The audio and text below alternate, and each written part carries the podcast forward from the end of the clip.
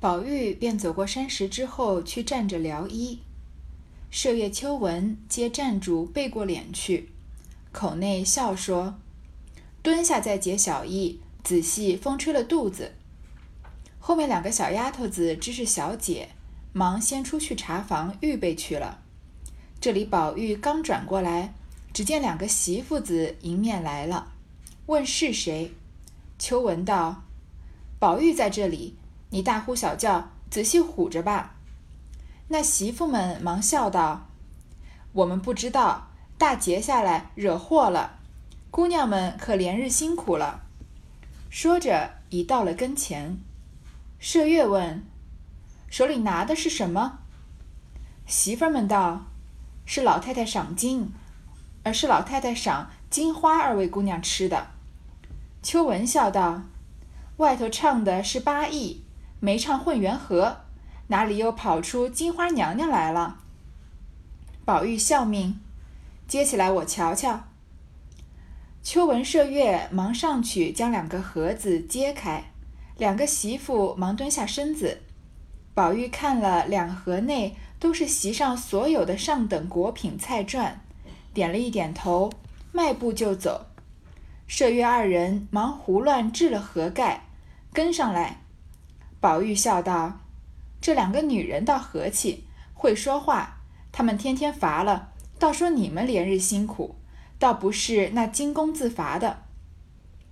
麝月道：“这好的也很好，那不知理的也太不知理。”宝玉笑道：“你们明白人，单待他们是笨人就完了。”宝玉不想打扰袭人和鸳鸯呢，他就自己走出去，然后呢，在山石后面啊，要去小解。他就撩着衣服，他的两个贴身丫鬟麝月和秋纹啊，就背过脸去，因为主人在小姐总不能看着嘛。然后，但是还是要守在旁边，就说啊，你蹲下来再解小衣，仔细风吹了肚子。你看丫鬟对宝玉的这个关怀到了什么样无微不至的程度？宝玉这个时候也十四五岁了，在平常人家这个孩子已经已经已可以说已经不能是个孩子了，在那个年代。就是要分担起一些家计，可以说是个一个一小个成年人了。但是宝玉还还被丫鬟们这样无微不至的关怀，说你上厕所的时候你要衣服最后解啊，小心冻凉了肚子。你可以看得出宝玉在这个贾府是嗯得到怎么样的溺爱，还有是这个上人对他长辈是对他怎么样的纵容啊，把他当个小孩子在养的。然后呢，有两个小丫头子知道宝玉在小姐，就先出去查房预备去了。这个时候呢，有两个媳妇儿走过来。就远远的就问是谁在那里，秋纹就说啊是宝玉在这儿，你还大呼小叫，你小心唬着他。媳妇儿们嘛就忙笑道说啊我们不知道大劫下来惹祸了，然后还说啊姑娘们连日辛苦了。在宝玉身边的丫鬟也是丫鬟里面非常有面子的，所以这些媳妇儿虽然已经嫁了人了，可能说辈分上比他们高一些，但是一看到是伺候宝玉的丫鬟说话，所以还是客客气气的。然后又说呢姑娘们辛苦，然后说着已经到了跟前了。麝月就问啊，说你手里拿的是什么？这个媳妇儿就说啊，是老太太们赏金花二位姑娘吃的。金花二位是谁呢？不就是金鸳鸯和花袭人吗？所以媳妇儿们拿着是老太太赏给金鸳鸯、花袭人吃的东西。前面半就是前一段还讲到过这里。秋文就说啊，外面唱的是八义，八义这首我们上一段解释过了，说没有唱混元和，哪里跑出金花娘娘来了呀？这里是秋文在打趣。《混元和》呢是一出明代的这个戏剧曲目，它的内容非常的长，就是有很多章回，每一回有好几小回。总的来说，就是一个神仙妖怪互相打架的事情。在这个混元河里面呢，有一个这个水神，嗯，这个叫做金花圣母，所以前面这个媳妇儿说是赏金花二位姑娘吃的，所以这个秋文就顺着说，没有混元河哪有金花娘娘呀？宝玉就笑着说：“啊，你拿起来，我瞧瞧看。”让他他把这个布揭起来。秋文和麝月呢，就把盒子揭开。两个媳妇儿呢，就蹲下身子给宝玉看。宝玉一看啊，果然是他们刚刚在吃的席上的上等的果品和菜馔。你看这个史老太君对这两个大丫鬟还是很好的，点了一点头就走。麝月两个人呢，就赶快胡乱掷了盒盖，因为他们拿着盒盖，宝玉在看嘛，所以把旁边一扔就跟上来。宝玉就说啊。这两个女人倒是挺和气的，会说话。她们天天乏了，倒说你们连日辛苦，她们自己累啊，但是自己不抱怨，说是你们辛苦，倒不是惊弓自伐的。惊弓自伐就是自夸，嗯，自满这样的意思。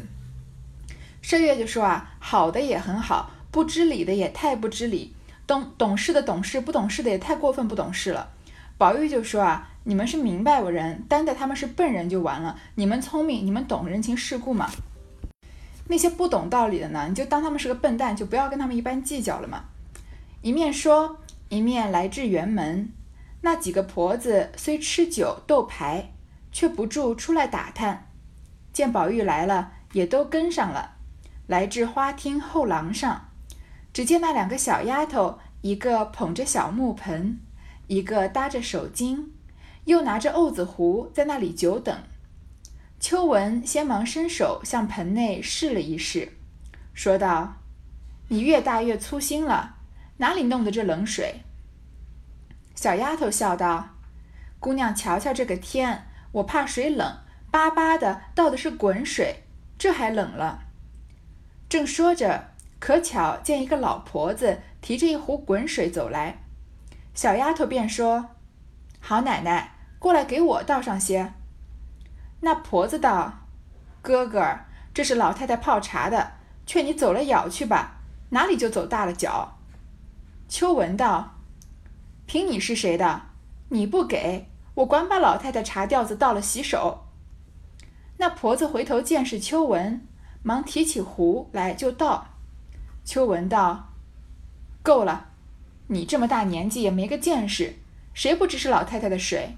要不着的人就敢要了。”婆子笑道：“我眼花了，没认出这姑娘来。”宝玉洗了手，那小丫头子拿小壶倒了些藕子在她手内，宝玉呕了。秋文、麝月也趁热水洗了一回，呕了。跟进宝玉来，来到这个大观园的园门呢，有几个婆子啊在那里吃酒斗牌，因为是元宵节嘛，所以大家都比较懒散一些，但是还是不住的出来打探，看到宝玉来了，也就都跟上了，因为是主人来了嘛，也不能偷懒偷得太明目张胆。在花厅的后廊上呀，看见那两个小丫头，就是前面看见宝玉小姐就先过去准备那两个小丫头。一个呢拿着小木盆，这个木是沐浴的沐，因为小姐完要洗手嘛，要擦脸。另一个呢，就搭着手巾，还拿着瓯子壶在那里久等。这个瓯子壶，这个瓯子是什么呢？就相当于是那个年代的一种雪花膏，它是用这个冰糖啊、蜂蜜、香粉、油脂和香料一起调和而成的，主要就是有这个润泽肌肤的这个作用。所以洗完手之后，我们现在知道洗完手也是要擦一点护手霜嘛，就相当于他们涂的这个护手霜。然后呢，秋文先把手伸向盆里试了一试水，你看家，你看这个主人小姐玩洗手的水，还要丫鬟先试一下温度，然后就说这个小丫头呀，说你年纪越大越粗心了，怎么能拿这个冷水给宝玉洗手呢？小丫头就笑着说啊，姑娘你看看这个天，因为是大年十五嘛，所以就是现在的阳历可能一月底二月份的时候，正是最冷的时候。说我本来我怕水冷啊。巴巴的倒的是滚水，本来倒的是开水，结果天太冷了，站在这儿等了一会儿，贾宝玉滚水也冷了。正说着呢，正好看到一个老婆子提着一壶滚水走过来，这个小丫头就赶快上去跟这个老婆子说啊：“好奶奶，过来给我倒上些。”那个婆婆就说啊。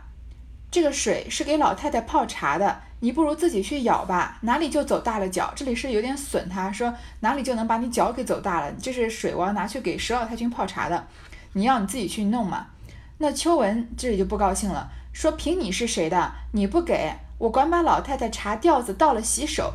说我管这水是谁的呢？你不给我啊，我把这个老太太茶吊子前面说了这个。啊，倒水的这个水壶，把茶吊子倒了洗手，我把等于说，嗯，我连老太太茶吊子我都敢倒了洗手，你这点热水你不给我吗？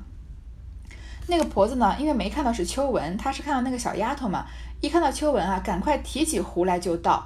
你看，跟在宝玉身边的丫鬟啊，除了袭人以外，多少有点嚣张的，不管是从前面晴雯他们在那边骂小红啊，还是这里问这个老太太要这个水滚水，你看这个态度都是比较蛮横的，所以。在各个地方就，嗯，埋下了一些伏笔啊。往后有这个大观园里面仆人之间的矛盾，很多就来自于这个年轻一辈的丫鬟和年长一辈的婆子之间的矛盾了。然后那个这个老太太看到是秋文，就知道是宝玉要用的嘛，赶快提起壶来就倒。然后秋文呢还得寸进尺，还在骂他说：“你够了，这么大个年纪也没见识，谁不知道这个水是给老太太的呀？要不着的人就敢要了，说如果我不是帮什么正经的主人，随便一个小丫头要要水的，要不着的人我也敢跟你要吗？我敢跟你开这个口，那肯定就是重要的人要要这个水嘛。这个婆子啊就陪着笑说啊，我眼花了，没认出姑娘来。然后呢，宝玉就就着这个暖过温暖的水洗了手。那个小丫头拿小壶倒了一些沤子在她手内，让宝玉啊涂了这个护手霜。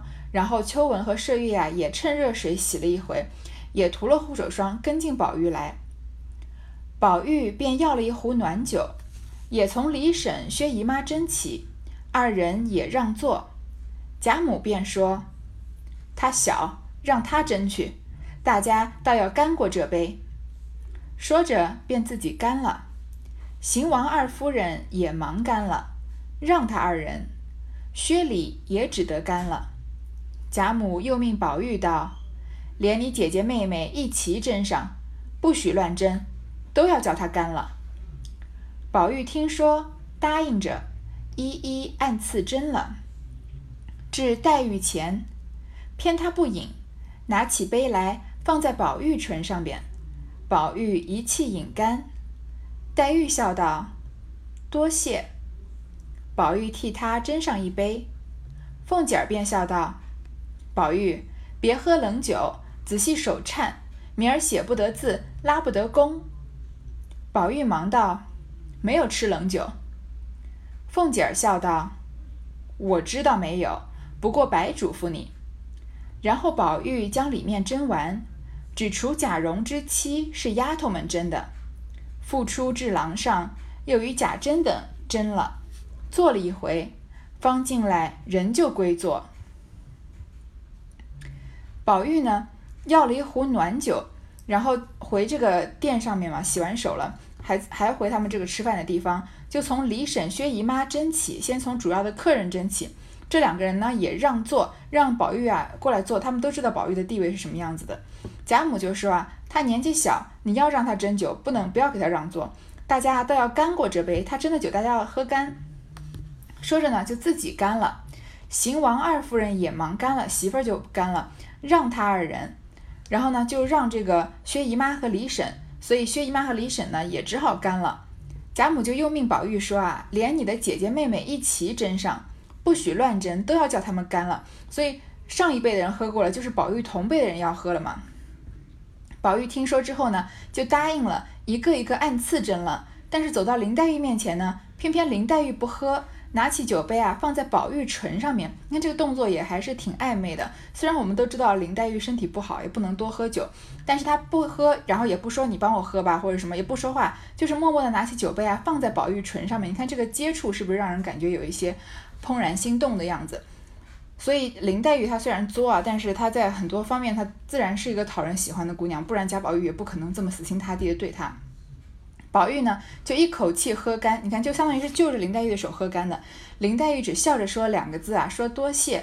你看这个场景其实，呃，就是很有这个这个年轻人在暧昧啊或者谈恋爱的时候的那种这个小细节啊。然后呢，宝玉就替他自己斟了一杯。凤姐儿就说啊，叫宝玉不要喝冷酒，仔细手颤，喝了冷酒手会发抖，过几天啊写不了字，拉不了弓。宝玉就赶快说没有吃冷酒，因为他这个壶的酒是暖酒嘛。凤姐就说啊，我知道没有，不过白嘱咐你，我知道你不会喝冷酒的，但是我就是愿意多说这句话嘛，白白的嘱咐你。然后宝玉呢就把里面的酒斟完。只有贾蓉之妻是丫头们斟的，因为她这个辈分太小了，轮不到贾宝玉斟。贾宝玉比贾蓉还要大一辈呢。然后复出至廊上啊，又跟贾珍他们等斟了，又跟这个男宾斟了酒，坐了一会儿才过来，人就归坐。一时上汤后，又接献元宵来，贾母便命将戏暂歇歇，小孩子们可怜见的。也给他们些滚汤滚菜的吃了再唱，又命将各色果子、元宵等物拿些与他们吃去。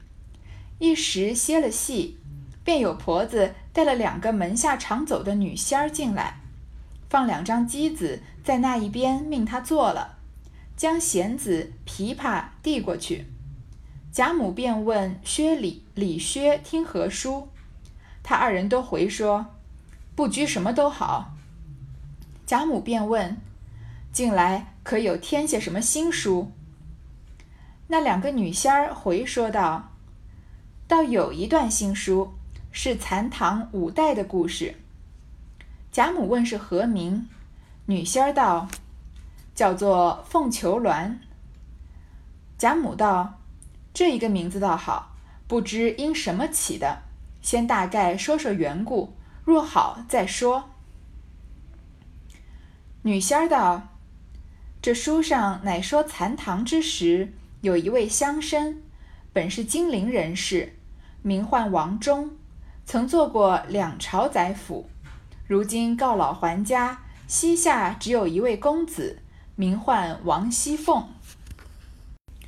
吃完饭喝完汤呢，又来献元宵了。因为元宵节大家肯定是要吃元宵嘛，元宵也相当于是一个甜点了。”贾母啊，就让唱戏的人先歇一歇，因为唱戏的孩子都是小孩子，天这么冷啊，也没有吃东西，他就觉得小孩子们呀可怜见的，给他们吃点滚汤滚菜的，吃了再唱，让他们吃点东西再唱，填饱肚子。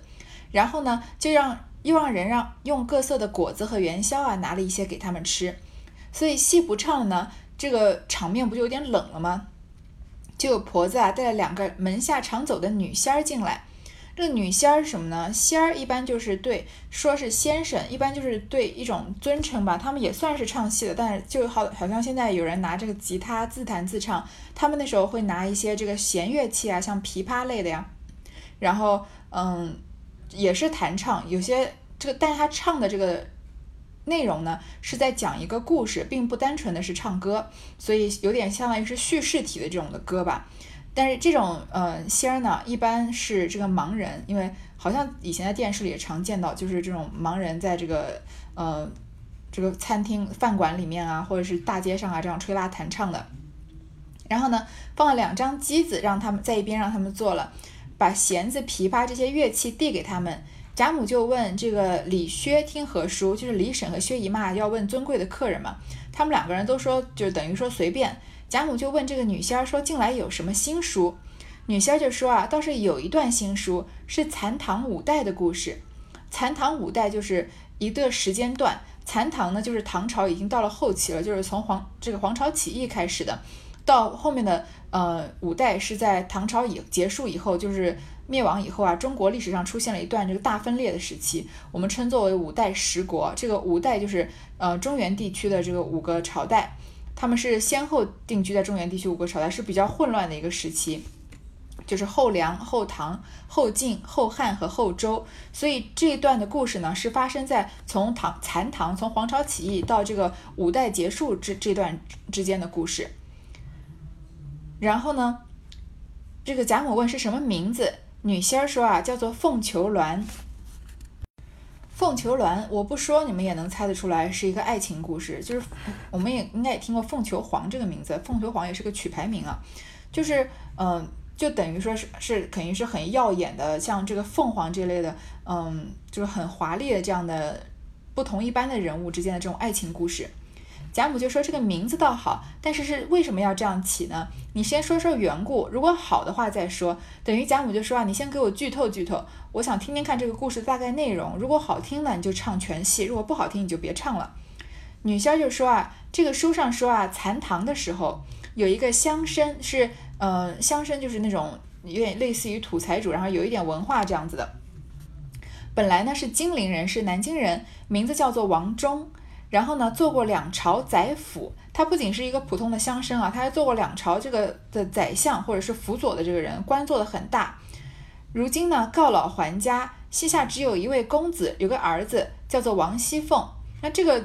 明显是这些女仙儿故意说的，因为就像前面唱戏的也会唱嘛，说你走就走吧，我看这个贾府正在元宵节正在打赏呢，我现在就进去吃一杯酒，对吗？所以这个女仙儿也会唱戏来讨好贾家人。大家都知道贾家王熙凤是个主心骨，所以故意以王熙凤的这个名字，因为而且你看王熙凤，我们也知道她是南京人嘛，因为最后她的判词里面有哭向金陵事更哀嘛，所以这个也是说一个金陵人，但是。为了不讲的这么明显啊，故意说王熙凤是个男人，然后要以王熙凤的这个主角呢来说一段凤求鸾的故事，这故事也是很吉祥的，所以肯定是无伤大雅，家父也不会介意的。众人听了，笑将起来。贾母笑道：“这重了我们凤丫头了。”媳妇儿忙上去推他：“这是二奶奶的名字，少魂说。”贾母笑道：“你说，你说。”女仙儿忙站，忙笑着站起来，说：“我们该死了，不知是奶奶的会。”凤姐儿笑道：“怕什么？你们只管说吧，重名重姓的多呢。”女仙儿又说道。这年王老爷打发了王公子上京赶考，那日遇见大雨，进到一个庄上避雨。谁知这庄上也有个乡绅，姓李，与王老爷是世交，便留下这公子住在书房里。这李乡绅膝下无儿，只有一位千金小姐。这小姐芳名叫做雏鸾，琴棋书画。无所不通。贾母忙道：“怪道叫做凤求鸾，不用说了，我猜着了，自然是这王熙凤要求这雏鸾小姐为妻。”女仙儿笑道：“老祖宗原来听过这一回书。”众人都道：“老太太什么没听过？便没听过也猜着了。”这个王熙凤的凤求鸾是个什么故事呢？贾母就说，首先贾母说你这个名字王熙凤啊，重了我们府里凤丫头的名字了。这个媳妇儿们忙就上去推这两个女仙儿，说这是二奶奶的名字，少混说。你犯了主人家的名讳，是一个还可轻可重的事情。如果要闹大呢，也可以闹大。这个后面香菱就因为这件事情吃了亏。但是这里因为是过年嘛，然后气氛很好，又是讲吉利的东西，所以呃，这些人就是推上去，等于给他开开玩笑。贾母就还笑着说：“你说，你说。”女婿就站起来啊，就嗯，这个作揖道歉，说：“该死，该死，不知道是奶奶的会，但肯定他们是故意的嘛，哪有这么巧的事？”凤姐也笑着说：“啊，怕什么呀？你们就说吧，重名重姓的多呢，也不就我一个人。”这个女仙儿就开始讲这个编造的这个残唐五代王熙凤的故事，说有一天这个王老爷啊打发了这个王公子上京赶考。但是下大雨，就在一个庄子上避雨。谁知道这个庄上呢，也有个乡绅，哎，有点门当户对的意思，姓李，而且跟王老爷啊是世交，就留着这公子啊住在书房里。然后这个李香生怎么样呢？膝下无儿，没有儿子，只有一位千金小姐，有个独生女啊。这个小姐芳名叫做雏鸾，雏就是幼鸟的意思，鸾就是我们刚刚说这个凤凰，就是幼幼幼鸟的凤凰，一看就是那种大家闺秀的女孩。然后呢，果然是琴棋书画无所不通，什么都会。贾母就说啊，怪不得叫凤求鸾呢，这个一听也太明显了。这个王熙凤要求这个雏鸾小姐嘛，所以叫凤求鸾。我猜着了，肯定是这个王熙凤要求雏鸾小姐为妻。女仙就笑着说啊，老祖宗原来听过这回书，其实这个俗套的故事我们谁都猜得出来哈。然后大家都说啊，大家都趁着这个机会奉承这个贾母，说老太太什么没听过啊，就算没听过也猜得着。贾母笑道：“这些书都是一个套子，左不过是些佳人才子，最没趣儿。把人家女儿说的那样坏，还说是佳人，编的连影儿也没有了。开口都是书香门第，父亲不是尚书就是宰相，生一个小姐必是爱如珍宝。这小姐必是通文知礼，无所不晓，竟是个绝代佳人。只一见了一个清俊的男人。”不管是亲是友，便想起终身大事来，父母也忘了，书里也忘了，鬼不成鬼，贼不成贼，哪一点是佳人？便是满腹文章，做出这些事来，也算不得是佳人了。比如男的，男比如男子满腹文章去做贼，难道那王法就说他是才子，就不入贼情一案不成？可知那编书的是自己塞了自己的嘴。再者，既说是仕宦书香大家小姐都知礼读书，连夫人都知书识礼，便是告老还家，自然这样大家人口不少，奶妈丫鬟服侍小姐的人也不少。怎么这些书上凡有这样的事，就只小姐和紧跟的一个丫鬟？你们白想想，那些人都是管什么的？可是前言不搭后语。贾母这里开启了一系列的这个吐槽模式。吐槽了这个嗯俗套的故事，其实波及了很多故事啊，就像我们前面说的这个《西厢记》啊，嗯，《牡丹亭》啊，其实都有你都能看到贾母吐槽里面她的影子。就说啊，这些书都是一个套子，都是一个套路啊，左不过就是一些佳人才子、郎才女貌的故事，没有意思。而且呢，把人家家女儿说的那么坏，还说她是个佳人，编的连影子都没有了。为什么说那个女孩子坏呢？因为首先说她是佳人啊，开口都是书香门第，这些女孩都是大户人家出来的，父亲啊不是尚书都是宰相，反反正就是官官往大了做嘛。生了一个女儿，一定是爱如珍宝，一定是掌上明珠这样的。这个小姐呢，也一定是通文知礼，无所不晓，是个绝代佳人。你看是不是就跟前面讲的这个雏鸾一样的故事？其实也跟这个《牡丹亭》《西厢记》一样的故事啊，就是小姐都是大家闺秀，然后都是大官家出来的。但是呢，她一见了一个清俊的男人，见到一个长得挺帅的男的男的呀，不管是亲戚还是朋友，就想起终身大事来。看到一个男的就忘了本了，什么都忘了，就想要跟人家成亲了。其实有点花痴，父母也忘了，书里也忘了，读的书也忘了，父母的这个教育教育也忘了。因为结婚是父母之命，媒妁之言嘛，在那个年代，你不能这个轻易的就看到一个男人就想嫁，那是是一个很很没有这个礼教的行为。